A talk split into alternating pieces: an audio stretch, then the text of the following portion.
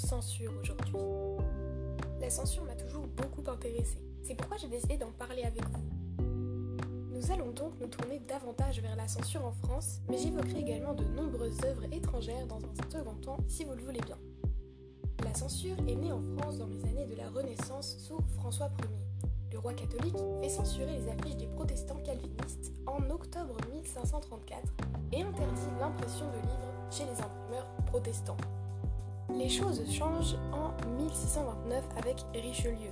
Il s'empare du concept et nomme les premiers censeurs royaux. Tout manuscrit candidat à l'impression devra passer par eux. Les censeurs peuvent alors les interdire ou exiger des modifications de texte. En 1789, après la Révolution, la liberté d'expression est au cœur des débats avec la Déclaration des droits de l'homme. Cela n'empêche pas pour autant la censure de nombreux ouvrages. Napoléon, quelques années plus tard, rétablit complètement la censure d'État, mais confie ce pouvoir à la police.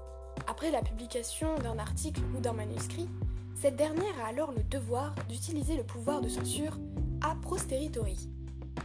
Cette censure d'État disparaîtra en 1906, soit presque un siècle plus tard, même si, durant les guerres mondiales, la presse et l'édition sont très surveillées.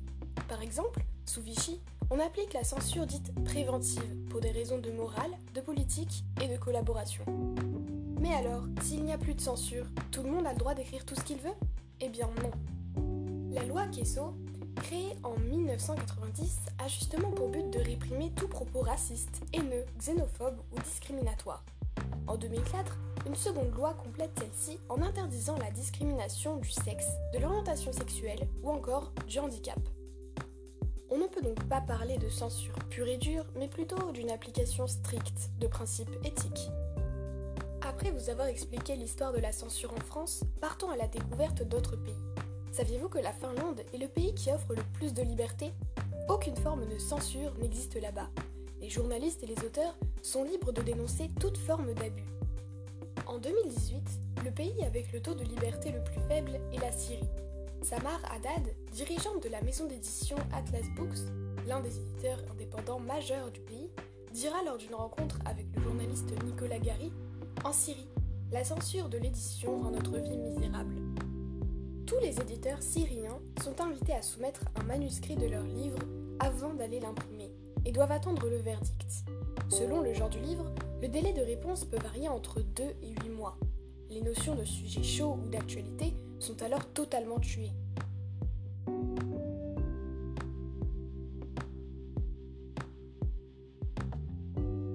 Et si je vous parlais maintenant d'œuvres censurées?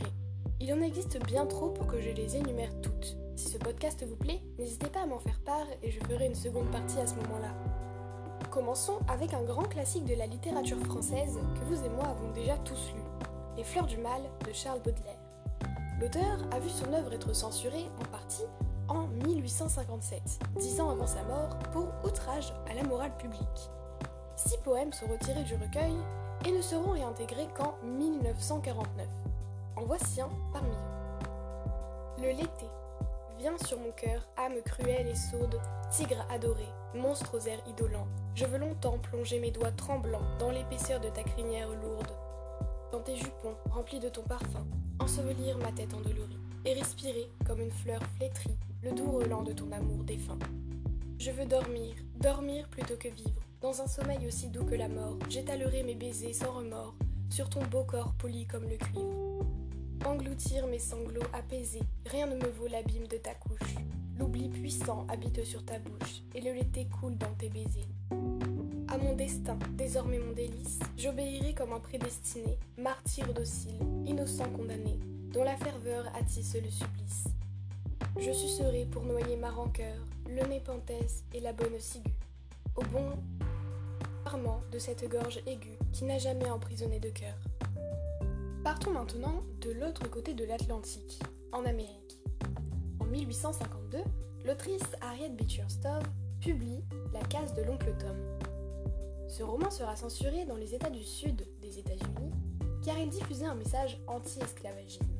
Au même moment, il sera censuré en Russie pour son contenu religieux dérangeant. Saviez-vous que Ulysse de James Joyce a été censuré dans trois pays dans un premier temps en Angleterre jusque dans les années 1930. Plus temporairement interdit aux USA pour son contenu sexuel. Et enfin, en Australie, pendant 8 ans, mais finalement autorisé aux lecteurs de plus de 18 ans jusqu'en 1953. Alice au pays des merveilles de Lewis Carroll figure aussi dans la longue et triste liste des livres censurés.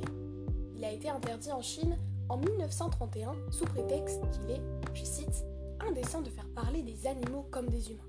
La même personne ajoutera Il est d'ailleurs désastreux de mettre des animaux au même niveau que des humains. George Orwell possède une de ses œuvres censurées, La ferme des animaux. Estimée trop abrupte de l'URSS, elle sera censurée en Russie, au Kenya, aux Émirats arabes unis, ainsi qu'à Cuba et en Corée du Nord.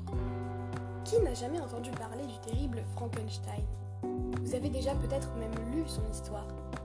Le gouvernement d'une partie du sud de l'Afrique l'a interdit en 1955, considérant que certains passages étaient obscènes et indécents. Revenons en Europe avec la censure d'une des œuvres les plus importantes de Jack London, L'appel de la forêt.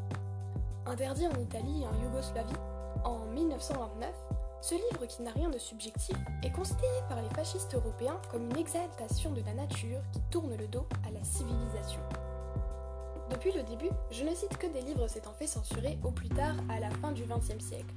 Mais sachez qu'encore aujourd'hui, un nombre hallucinant de manuscrits sont interdits partout dans le monde. Lolita en Argentine, American Psycho en Australie, Noir Canada au Canada, Le premier qui pleure rose a perdu aux États-Unis, Un jour comme tant d'autres au Salvador, La passagère du Saint-Louis à Cuba, les versets sataniques dans de nombreux pays de l'Asie, de l'Afrique ainsi qu'en Australie, l'alchimiste en Iran et j'en passe. Je ne vais pas tout citer, mais sachez que la liberté n'est pas si présente que ce que l'on veut nous faire croire, et ça depuis toujours.